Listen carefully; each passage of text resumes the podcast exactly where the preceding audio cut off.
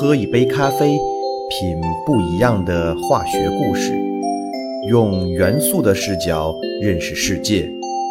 欢迎来到元素咖啡。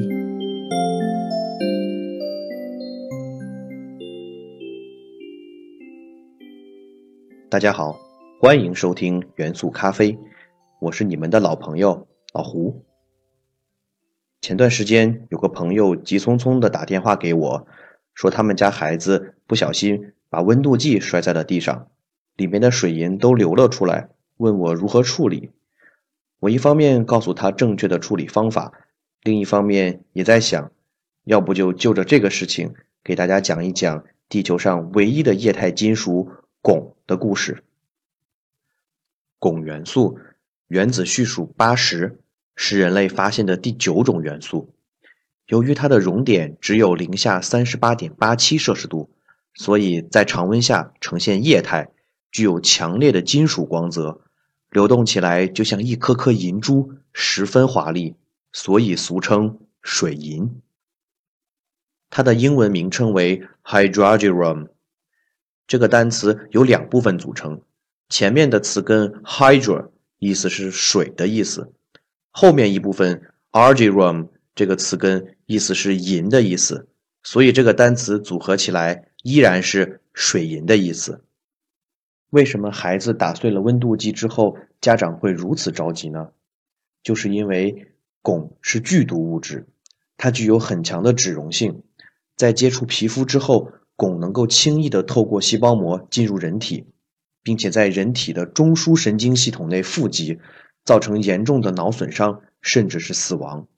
同时，汞在常温下就可以像水一样进行蒸发，汞蒸气可以轻易的通过呼吸系统进入人体，这样就大大增加了汞中毒的风险。那什么药物可以有效的缓解汞中毒的症状呢？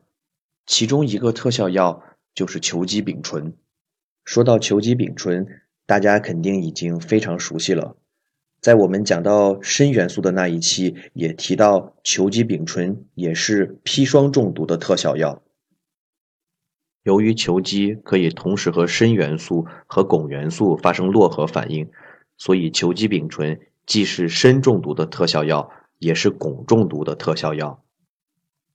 那言归正传，当水银温度计摔碎后，我们应当如何处理呢？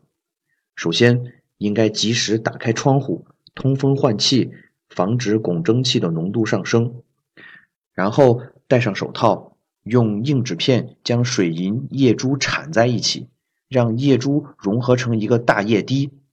然后用硬纸片将大液滴铲入密闭的容器中密封。这个时候一定要注意，切勿用扫把扫那些掉落在地上的水银液滴，否则就会加快水银的蒸发。增加空气中汞蒸气的浓度，从而提升了中毒风险。汞金属单质已经是剧毒物质了，而汞元素的化合物则比汞金属单质的毒性还要大。历史上著名的公共汞中毒事件，就是发生在1956年的日本水俣病事件。由于日本在水俣湾新建了醋酸乙烯工厂，使用汞催化剂。工厂将含有大量汞元素的废水直接排放进水与湾中，人们食用了被污染的鱼虾后，数十万人严重中毒，出现了步态不稳、抽搐、麻痹，甚至跳海等情况。其实人们知道汞有毒，但是汞的毒性不至于会达到这种程度。经过后来的研究，人们发现，当汞催化剂进入鱼虾体内后，会转化成神经毒剂甲基汞，这种剧毒物质只要有挖耳勺一半的大小，就可以置人于死地。而当时水俣湾的甲基汞含量达到了足以将日本全国人口毒死两次的程度，想想真的是难以置信。但是汞的毒性被古人却巧妙地利用了起来。据《史记·秦始皇本纪》记载。秦始皇墓葬地宫内有水银铺成的江河大海，水银江海不单是为了营造恢宏的自然景观，更重要的是，地宫中弥漫的汞饱和蒸汽可以保证尸体和随葬品长久不腐烂。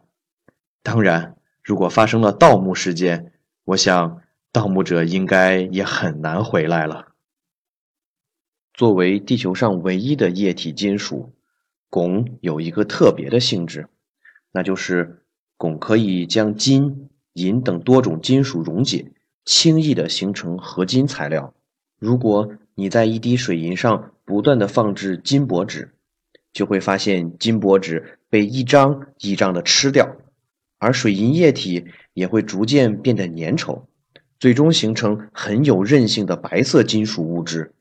这就是汞和金形成的合金，叫做金汞齐。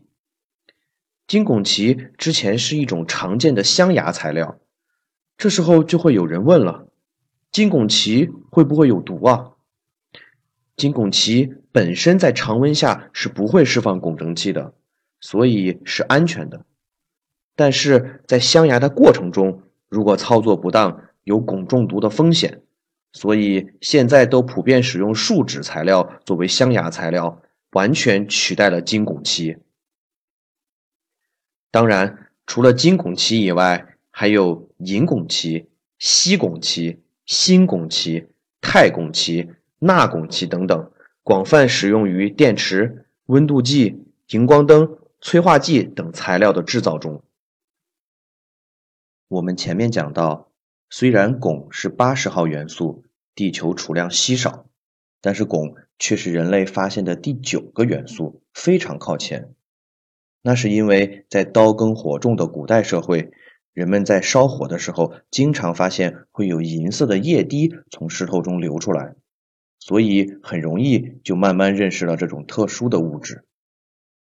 汞通常是以朱砂矿物的形式存在于自然界中，朱砂的主要成分是硫化汞，由于其拥有鲜红的色泽，因而在中国传统国画中被当作红色颜料。经常看宫斗剧的小伙伴一定都知道。皇帝在批阅奏折的时候用的是红色墨汁，这个红色就来自于朱砂，所以皇帝的批阅也叫做朱批。还记得讲砷元素时候的雌黄吗？对了，雌黄是国画中的黄色颜料。这样，我们就在不知不觉中对中国传统的矿物颜料有了更深的了解。节目的最后。给大家提供两个生活中有关汞元素的小贴士。第一个是大家小时候贪玩的时候，经常会摔倒，腿呀、胳膊上会蹭破皮，这时候家长会给我们在创口擦一种红药水其实这种红药水的学名叫做汞溴红。由于含有汞，所以对人体的肾脏有损害，不能大面积使用，以防止汞中毒的风险。当然，现在这种药水已经被全部淘汰了。第二个小贴士是，女性朋友一定听到过一个新闻，说美白类的护肤品用多了对皮肤不好。其实真实的原因是，适量的汞对皮肤是有一定的美白作用的。所以在一些劣质的美白类化妆品中，无良商家为了降低成本。可能会添加一定量的汞，去代替对人体不会产生副作用的健康类美白物质。所以，只要使用质量过关的美白类化妆品，是不会存在这样的风险的。说了那么多，回到节目开头孩子摔坏体温计的事情吧。既然水银体温计的使用有风险，那么就干脆直接换成电子体温计好了。这样从根本上规避了一切风险。这种做法也符合安全学理论中最根本的安全理念，那就是本质安全。